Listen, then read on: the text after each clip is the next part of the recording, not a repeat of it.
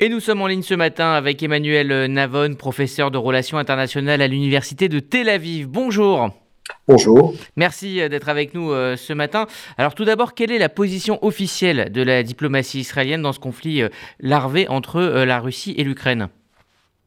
Alors, la diplomatie israélienne est restée, je dirais, discrète sur ce dossier parce que la, la, tension, la crise entre la Russie et l'Ukraine pose un véritable dilemme pour Israël, euh, dans la mesure où d'un côté, euh, Israël a de très bonnes relations avec l'Ukraine, en particulier avec le président Zelensky, mais d'un autre côté, évidemment, Israël a des intérêts avec la Russie, en particulier en ce qui concerne la coordination sur les opérations israéliennes contre des cibles iraniennes en Syrie. Euh, et donc, euh, d'ailleurs, Israël était resté assez silencieux, je dois dire, sur l'annexion de la Crimée par la Russie en 2014, justement pour ne pas froisser euh, Vladimir Poutine. donc, le Premier ministre israélien Naftali Bennett avait suggéré récemment à Poutine et à Zelensky d'agir comme intérim, intérimaire entre les deux. Ça a été rejeté, mais en tout cas, Israël n'a pas, je dirais, de position officielle, outre le fait évidemment de défendre l'intégrité territoriale euh, de, de l'Ukraine, mais sans pour autant, effectivement, euh, s'attirer euh, l'attention, je dirais, de Vladimir Poutine. Alors Emmanuel Navon, Israël a des liens très forts avec l'Ukraine, notamment à travers sa communauté juive, mais également, on l'a dit, via son économie. Le président ukrainien, on le rappelle, est juif aussi. Pourtant, on a l'impression qu'Israël ne veut pas afficher une trop grande proximité avec Kiev, alors que on peut dire qu'il y a une proximité de, de cœur. Euh, vous savez, en diplomatie, le cœur euh, n'a qu'un pourcentage assez minime dans les relations euh, entre les pays. il, y a, des intérêts communs avec l'Ukraine. Vous avez rappelé effectivement la, présence de nombreuses industries israéliennes en Ukraine. Il y a des investissements des deux côtés. Donc, il y a des intérêts économiques communs, ça c'est sûr. Mais le, lien, je dirais, les liens entre Zelensky et Israël, le fait effectivement qu'il est qui soit d'origine juive, cela, je pense, ne, joue pas véritablement.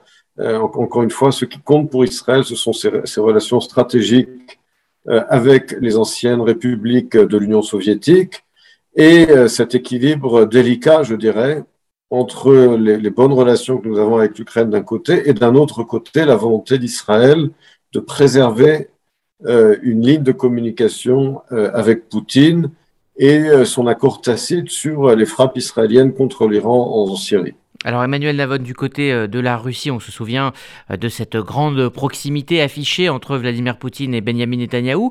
Qu'en est-il désormais avec la nouvelle administration? Il y a eu une réunion il y a, il y a à peu près plus d'un mois, un mois et demi, entre Vladimir Poutine et Naftali Bennett à Sochi qui s'était très bien passé. Je crois que le, le contact est bien passé euh, entre les deux hommes. Mais il faut bien comprendre que Vladimir Poutine n'est pas un homme sentimental. Euh, c'est un homme de réel politique. Euh, il regarde avant tout les intérêts de la Russie dans le monde, mais également évidemment au Proche-Orient, sans se soucier véritablement de, tel ou tel leader dans, en Israël ou, ou ailleurs. Donc, euh, il y a, il y a aujourd'hui une relation personnelle, je pense, qui s'est tissée entre, entre euh, Poutine et Bennett, mais encore une fois, du point de vue de Poutine, euh, ce qui l'intéresse au premier chef, ce sont les intérêts de la Russie dans le monde en général et au Proche-Orient en particulier. Alors dernière question Emmanuel Navon, est-ce que la Russie est un allié pour Israël ou plutôt une puissance pro-iranienne dont il faut se méfier? La Russie ne sera jamais un allié d'Israël, il y a trop d'intérêts contradictoires entre Israël et la Russie.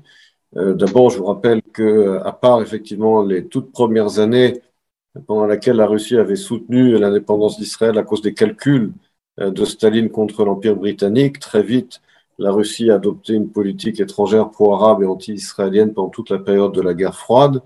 Et euh, c'est uniquement avec l'effondrement de l'Union soviétique que des relations ont été rétablies. Mais en dépit du rétablissement des relations, la Russie continue d'avoir des intérêts qui, ne, sont contradictoires avec les intérêts d'Israël au Proche-Orient, ses relations avec l'Iran, avec le régime Assad en Syrie, euh, le, finalement le fait qu'elle se trouve du côté euh, de l'axe chiite face aux États-Unis et aux pays euh, du Golfe.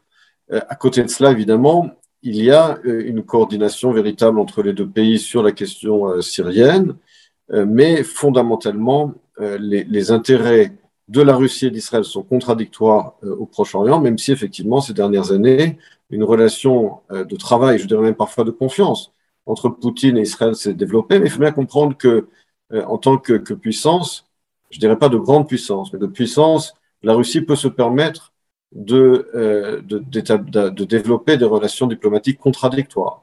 C'est-à-dire à la fois d'avoir des relations constructives avec Israël, également parallèlement avec l'Iran.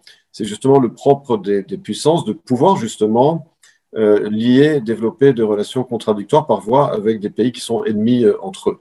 Mais pour conclure encore une fois, euh, les intérêts de la Russie et d'Israël continuent d'être contradictoires au Proche-Orient.